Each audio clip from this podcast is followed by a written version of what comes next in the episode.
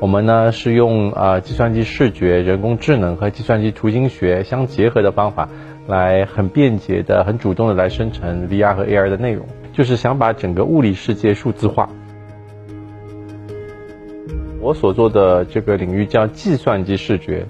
那现在呢，整个我们领域呢都逐步的从数学慢慢的过渡到了用数据驱动的一个模型，来形容什么是美。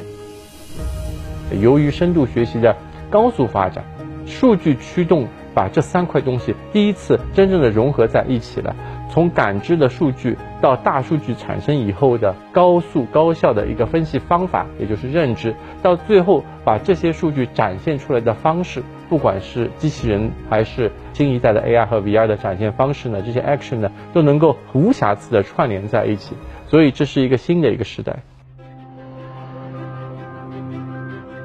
我们做的这些呃技术叫做基于光场的这个人工智能，或基于光场的 AR 和 VR。这个光场这个概念呢，其实呃早在一九九六年的时候就已经被提出了。但是当时这样一个概念呢，因为它需要海量的数据，所谓的光场就是我要把整个三维世界所有的光线全都采集下来，这是一个海量的数据。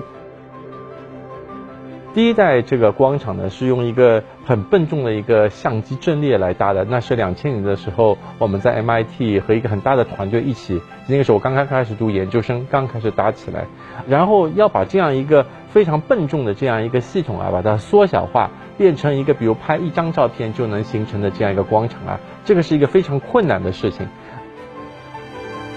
我们正在搭建一个二百三十个相机系统，然后另外还要加一千六百个光源。